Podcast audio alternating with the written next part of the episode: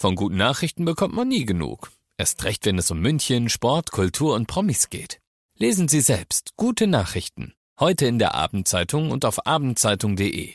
Abendzeitung. Die ist gut. Eine neue Folge Alles gesehen. Heute mit Nadine. Hallo. Hi. Und diesem jungen Mann.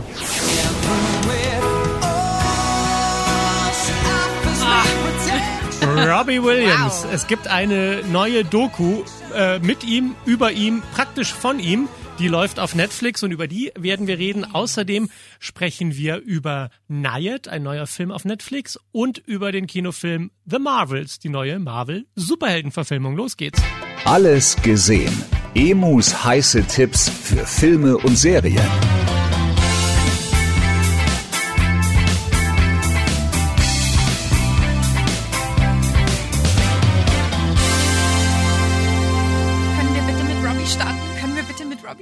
I don't wanna rock. DJ. Ja, natürlich starten wir mit Robbie. Baby, ohne Robbie äh, macht das Leben keinen Sinn. Du bist Superfan, oder? Streich ist super, aber Fan, ja. Schon. Doch. Ja, Wie und kann man ihn nicht mögen? Also der gehört ja auch zum Leben eines Mitte 30-Jährigen, würde ich dazu, oder? Ja, Da so, absolut. Ich bin jetzt 36. ja. Und für mich gehört Angels zur Wiesen so. Also das ist, ich, Ja. ich, ich kann das nicht mehr voneinander trennen. Angels ist für mich Wiesen, Wiesen ist für mich Angels. Ich habe da einfach Momente erlebt zu diesem Song in dem Zelt, ne, gerade weil dieser Song ja am, am Ende kommt und man das dann sehr spürt, wie schön dieser Tag war und mit diesem Lied dann auch zum Abschluss kommt. Das sind so Sachen, die sich ganz tief in die Emotionen reinfressen.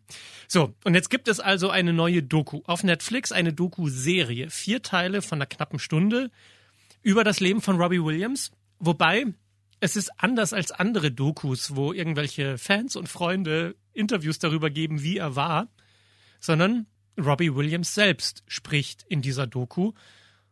Und es ist so, dass man nicht nur ihn über sich reden hört, sondern man guckt wirklich in seinen Kopf rein. Und das hat mich erschüttert. Ich bin immer noch geschockt von dieser Doku, wie intensiv, wie emotional sie ist, fast schon überwältigend. Denn in seiner Karriere wurde Robbie Williams ja permanent gefilmt. Vor der Kamera, aber äh, also auf der Bühne, aber natürlich auch hinter den Kulissen immer lief irgendeine kleine Kamera. Deshalb gibt es wahnsinnig viel Material von ihm. Was man damals aber gar nicht wusste. Also das ist für mich jetzt neu, dass Robbie so krass Ja, begleitet wurde, ja. Also das heißt, ich sehe jetzt Szenen von damals. Genau. Als der der mega, mega, mega Weltstar war. genau, wie er hinter der Bühne stand, in eine Panikattacke reinkommt, gequält wird von Selbstmordgedanken und dann auf die Bühne gehen soll. Mir war nicht klar, wie fertig Robbie Williams während seinem, dem Höhepunkt seiner Karriere war. Im Grunde war er ja ein Kinderstar. Ne? Man muss sagen, er ist mit 16 zu Take That gekommen.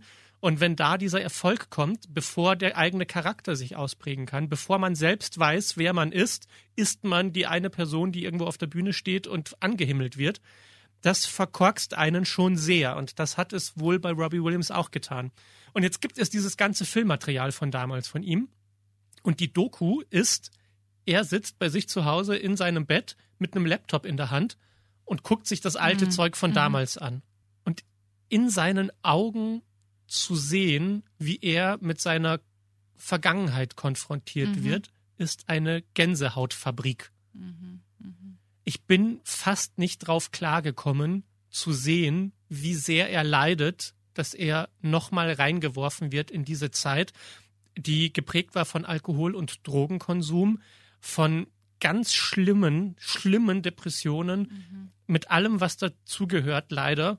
Ähm, auch diesem Gefühl, wenn ich jetzt nicht mehr lebe, dann stört das ja keinen.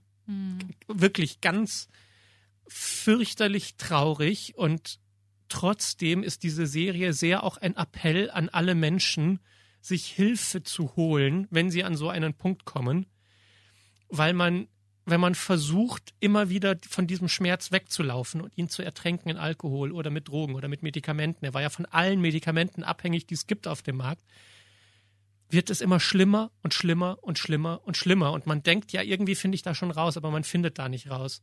Es gibt diesen einen Moment, bevor er auf die Bühne geht, wo ein Arzt ihm Steroide spritzt. Und alle um ihn rum sagen, bitte nicht, weil du wirst die nächsten zwei Tage so sehr darunter leiden.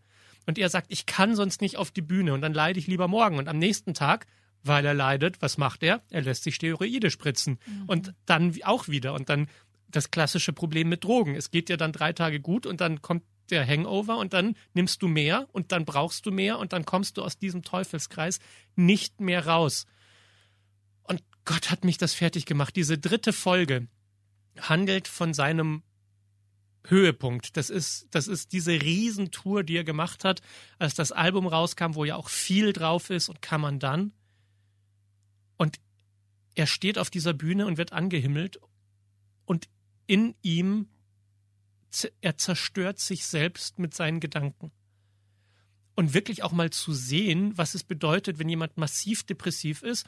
Zum einen mit den Aufnahmen von damals, wo er hinter den Kulissen wirklich ehrlich darüber ist, wie schlecht es ihm geht. Und zum, anders, äh, zum anderen ihn jetzt zu sehen, wie er erlebt, wie sehr er damals auf der Kippe war, finde ich wahnsinnig bewegend.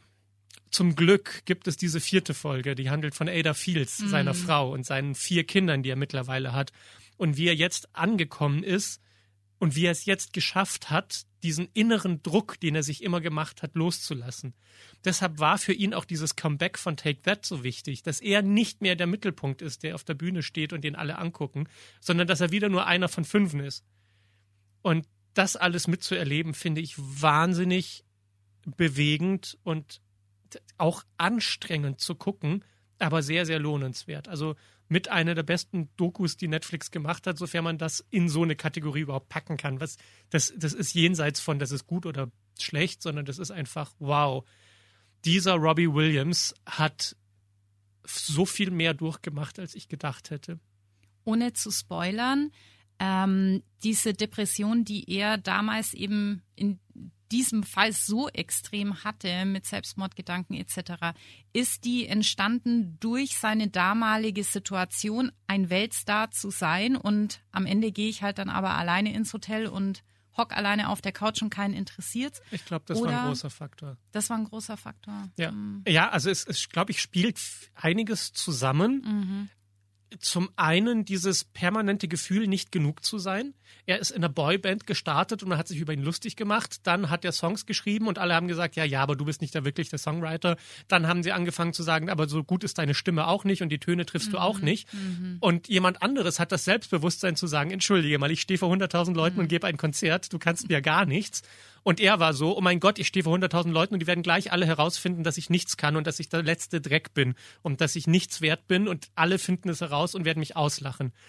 Und dann muss man sagen, ich meine, er ist ein britischer Star, kein Deutscher. Und die britische Presse ist nochmal anders als die deutsche Presse. Diese ganzen Zeitschriften, Sun, Mirror, die deren Geschäftsmodell ist es, Prominente fertig zu machen, weil das verkauft wird. Und wenn jemand depressiv ist und in seinem Kopf Gedanken hat, die ihn klein machen und die ihn quälen und die ihm Druck erzeugen, und dann öffnest du die Zeitung und siehst das auch noch bestätigt in der Zeitung. Ja, wie sollst du denn rauskommen aus dieser Sache, wenn du niemanden hast, der an deiner Seite steht und dir Hilfe gibt? Und er hatte ja Beziehungen zu ne, Stars, also zu der Appleton von, ähm, von All Saints und dann zu Jerry Halliwell von, von den Spice Girls. Und man sieht das auch, wie, wie liebevoll er mit denen umgegangen ist, aber dass die ihn nicht retten konnten. Dass, wenn die gesagt haben, du bist toll, dass er gesagt hat, ich, ich verdiene dich nicht, ich kann nicht mit dir zusammen sein, weil ich bin Dreck und du nicht und so. So so schlimm ist das. Und ich glaube, es hat alles damit zu tun, dass er viel zu jung, viel zu erfolgreich wurde in einer Boyband und er da schon angefangen hat zu sagen, ich kann nichts, ich kann nichts, ich kann nichts. Deshalb ist er da raus.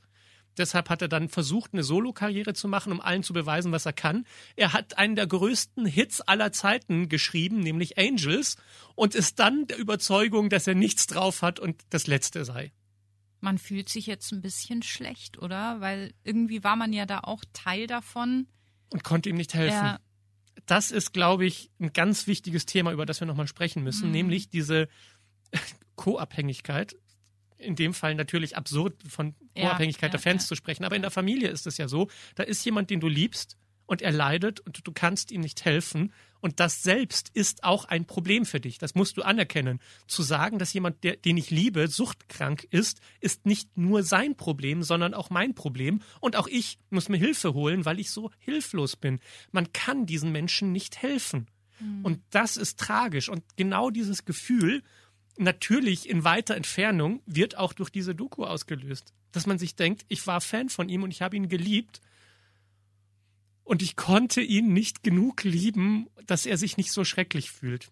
Naja, ich finde, ein bisschen schlimm ist es jetzt äh, zu erfahren, wie er damals eigentlich gehypt wurde und für einen selber als Fan natürlich ein Riesenstar war und jetzt eben zu erfahren, wie es ihm eigentlich ging. Ja. Also es ist ja auch so ein bisschen, wo man sich so denkt, naja, gefühlt hat er eine Maske aufgesetzt und stand auf der Bühne, was er ja wahnsinnig gut kann. Aber wie authentisch war das dann wirklich? Ja, es ist mhm. so schon sehr traurig, das jetzt zu sehen, aber auf der anderen Seite auch super wichtig, ja. weil ich finde es Wahnsinn, in welcher Zeit wir leben, dass das eben gefilmt werden darf und gezeigt werden darf, weil man sieht's ja, vor 20 Jahren musste man auf die Bühne und alles war toll und mhm. ich bin der Tolle und alle äh, klatschen mir zu.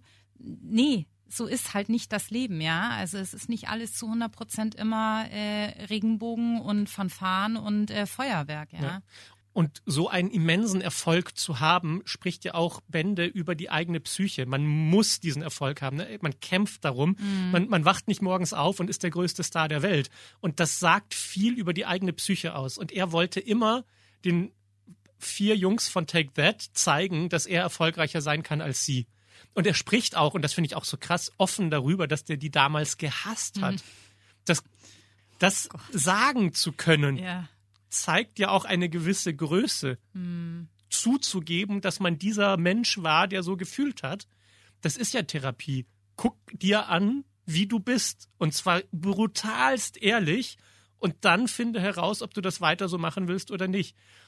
Und man sieht in dieser Doku, wie wichtig es dann am Ende für ihn war, nochmal zu Take That zurückzukommen, seinen mhm. Frieden zu schließen, mhm. weil er mhm. hat die anderen nicht gehasst, weil die scheiße zu ihm waren, sondern er hat sie gehasst, weil er selbst nicht aus seiner Haut raus konnte. Mhm. Und mhm. damit musste er Frieden schließen. Und dann zu sehen, dass er also bei Take That raus war, diesen Druck hatte, ich muss der Beste werden, ich muss, ich muss, ich mhm. muss, ich muss, ich muss. Das kommt ja aus einem Defizit heraus, nicht aus einer Fülle heraus. Und das war tragisch. Und ich glaube, das viel damit zu tun hatte, dass er das Pech hatte, in Anführungszeichen, Angels geschrieben zu haben. Mit so einem Hit wirst du ein Superstar, wenn du dran bleibst. Und genau das ist ihm passiert. Und man merkt sehr in dieser Doku, wie gut es ihm getan hätte, nicht so erfolgreich gewesen mhm. zu sein. Also, es gibt so viel zu sagen über, über diese Doku. Ähm, ich finde sie eine große Empfehlung ich glaube, man braucht selbst eine gewisse psychische Stabilität, um das aushalten zu können. Und deshalb an dieser Stelle nochmal ganz wichtig ein Disclaimer. Wenn du das Gefühl hast, dass dir alles zu viel wird und dass es deine Schuld ist, dass dir alles zu viel wird und du nicht weißt, wie du rauskommen musst, aber du musst durchhalten, du musst durchhalten, dann möchte ich dir in diesem Moment sagen, nein, du musst nicht durchhalten. Du holst dir jetzt Hilfe, weil ganz, ganz vielen Menschen geht es so wie dir. Und das ist die beste Möglichkeit, damit zurechtzukommen. Zu einem Psychologen zu gehen, zu sagen, ich habe ein Problem und ich komme allein nicht damit klar. Und das hat nichts zu bedeuten mit, du bist verrückt oder sonst irgendetwas, sondern das hat damit zu bedeuten, dass du endlich anfängst, dieses Problem für dich zu lösen. So. Und das ist so wichtig. Und je krisenhafter die Zeiten werden, desto wichtiger ist es, dass man darauf achtet, wie es einem geht und rechtzeitig was unternimmt. Nicht erst, wenn du diese Nächte hast, wo du denkst, ich kann nicht mehr, sondern bitte schon früher dir Hilfe holst. Robbie Williams hätte es, glaube ich, gebraucht und er konnte es nur sehr spät damals. Und äh, wenn diese Doku irgendjemanden hilft, zu erkennen, dass er selbst auch leidet, obwohl eigentlich alles gut sein sollte, weil man hat doch einen Job mhm. und man hat Freunde und so, es mhm. ist doch alles gut du kannst Robbie Williams sein, der größte Entertainer der Welt und der trotzdem denken, ich kann nicht mehr. Mhm. So, deshalb äh, Robbie Williams. Die Doku ist jetzt auf Netflix. Mein großes Herzensanliegen ist, dass äh, jeder, der uns hört, der Hilfe braucht, sich diese Hilfe bitte, bitte holt. Okay. Break. Wir schütteln uns. Ich habe jetzt noch was anderes von Netflix dabei. Mhm. Und das ist eine unfassbare, wahre Geschichte. Nadine, wie lange kannst du am Stück schwimmen? Ew, nicht gut. nicht lang. Ich Nicht kann lang? nicht lange schwimmen, nein. Sag's mal, ist es, ist, kannst du es in Minuten Äh, ausdrücken ich glaube, oder in was muss Stunden? man in der, nee, was muss man in der Schule machen? Ich glaube, 15 Minuten Dauerschwimmen und da war ich wirklich, da kam ich fast nicht mehr aus dem Becken raus. War, und da war ich aber noch 18 Jahre jünger, so, ja. ja. Okay. Also, wir halten fest, 15 Minuten am Stück schwimmen ist ganz schön anstrengend. Dieser Film, den ich mitgebracht habe, heißt Nayad. Das ist die wahre Geschichte von Diana Nayad, einer Schwimmerin, die einen Lebenstraum hat. Mit 30 Jahren möchte sie von Kuba bis nach Florida schwimmen im offenen Meer. Klar. Natürlich, was man Ja, halt was so man macht so macht. Ja. was man so macht. Also springt sie ins Wasser und schwimmt los und natürlich schafft sie es nicht. Ist ja auch absurd. Mhm. Das, wir reden von 177 Kilometern. Mhm. Hat sie nicht geschafft. Aber dieser Traum hat sie nicht losgelassen. Sehr, sehr lange. Und mit 60 Jahren dachte sie sich, hm, vielleicht sollte ich einfach mal wieder von Kuba nach Florida schwimmen. Und dann hat sie es ein zweites Mal versucht und hat es wieder nicht geschafft. Die Strömung war zu stark, hat sie weggetrieben auf dem offenen Meer. Und, und nochmal, man muss sich vorstellen, die Frau macht das im offenen Meer, ohne Haifischkäfig, ohne Pause, ohne sich Wahnsinn. irgendwo an irgendetwas festzuhalten. Da ist Ohne Essen, ohne Trinken wahrscheinlich, oder? doch, Trinken doch so mit Essen und nebenher? Trinken, aber in dem Sinne, also da, da, die Regel ist, es ist kein Weltrekord, wenn sie sich irgendwo festhält oder wenn sie berührt wird von einer anderen Person. Mhm. Das heißt, was passiert ist, ist, dass ein Schiff nebenbei unterwegs war, plus zwei Kajakfahrer vorne und hinten, die so Elektrostäbe in der Hand hatten, damit falls Haie kommen, damit sie sie mit Mhm. diesen Elektrostäben vertreiben können. Sie schwimmt sozusagen in dieser Bahn zwischen zwei Kajaks und einem Boot. Und auf diesem Boot sitzt ihre Trainerin und die füttert sie dann vom Boot aus von oben mit Nudeln. Aber sie muss die Nudeln von oben fallen lassen in den Mund, damit sie sie ja nicht berührt. Weil sobald sie sie berührt, ist der Weltrekordversuch vorbei. Das. Das heißt, alle zwei Stunden schwimmt sie auf dem Rücken weiter, wie so ein Entchen, Ach, und lässt sich von Wahnsinn. oben mit Nudeln füttern. Ich dachte, da kommen hier jetzt irgendwie so diese Squeezies, irgendwie püriertes Gemüse oder ja. Quetschis, ja. ja, genau. Aber okay. Mein So. Schweinsbraten auf andere Art und Weise. Genau. Und dann ist sie 60 Jahre und versucht es halt nochmal und schafft es wieder nicht. Und ein drittes Mal wieder nicht. Beim vierten Mal stirbt sie fast, weil sie in einen Schwarm von portugiesischen Galeeren kommt. Also so Quallen, so super giftige Dinger. Mhm. Ja, ja, ja. Und das Problem mit denen ist, wenn du einmal von denen gestochen wurdest, stirbst du fast, aber ein zweites Mal wirst du nicht überleben. Das heißt, sie dachte sich, na gut, das Einzige, was ich jetzt machen kann, ist, dass sie sich so einen ganz Körper-Neoprenanzug anzieht mit so einem Gesichtsneopren-Maskending und dann halt so schwimmt. Die 177 Kilometer. Im Alter von 64 Jahren ist Diana Nayat in Kuba ins Wasser gestiegen und sie ist 53 Stunden am Stück geschwommen und als Legende am Strand von Florida wieder aus dem Meer rausgestiegen. Was für eine unfassbare Geschichte. Und diese Frau lebt jetzt davon, dass sie Vorträge hält davon, dass man alles schaffen kann, wenn man das möchte, Sehr auch schön. im hohen Alter. Ja, dass Alter schön. keine Ausrede ist. Als 30-Jährige konnte sie es nicht, als 64-Jährige hat sie es geschafft. Natürlich auch mit einem Team, das sie unterstützt hat. Sie, also sie kam aus dem Wasser raus damals und mit das Erste, was sie gesagt hat, ist, das sieht aus wie eine Einzelleistung, aber was ich gemacht habe, ist Teamsport. Weil die anderen müssen bereit sein, Mhm. Zeit aufzuwenden. Das, es ist ja auch gefährlich, diese Trainerin, die alles gibt und sie unterstützt. In diesem Film wird Diana Nayat gespielt von Annette Banning, die große äh, Oscar-nominierte Schauspielerin. Und die Trainerin wird gespielt von Jodie Foster. Und es ist wirklich absurd, wie Jodie Foster, egal was sie spielt, so gut ist, dass sie einen Oscar dafür verdient hätte. In diesem Fall als diese Trainerin, diese Frau, die sagt, du hast diesen Traum, dann machen wir das. Und ich gebe alles, dass du diesen Traum erreichst. Gänsehaut. Also ich kann mir gut vorstellen, dass die für einen Oscar nominiert wird wieder dafür als beste Nebenrolle, weil sie das einfach so fantastisch macht. Ein Film, der dieses Inspirationspotenzial Mhm, hat, den man mhm. guckt und man sagt, okay, warte mal, was ist eigentlich das, was ich noch erreichen wollte? Und bin ich wirklich zu alt dafür oder kriege ich das noch hin? Kann ich von vorne anfangen? Ja, kann man. Das zeigt Diana Nyad. Geschrieben N-Y-A-D. Nyad, das ist der Film und er ist jetzt auf Netflix. Und dann habe ich noch einen Kinofilm dabei, nämlich den neuen Marvel-Film, The Marvels. Und den spielt äh, wie immer Oscar-Gewinnerin Brie Larson als Superheldin, die in diesem Fall Hilfe von zwei anderen jungen Superheldinnen bekommt und zusammen müssen sie die Welt retten. Und ich fand den Film solide, aber ich versuche zu erklären, was für ein Problem, weil er war nicht schlecht. Es ist nicht so, dass ich, dass ich sage, es ist ein schlechter Film, sondern ich, ich wurde okay unterhalten. Aber ich glaube, Marvel hat ein Problem, weil Marvel teure Filme macht, die ein bisschen mehr sein müssen, als ich wurde okay unterhalten. Und er war charmant und die Chemie zwischen den Hauptdarstellerinnen stimmt und trotzdem hat er nicht so richtig gezündet.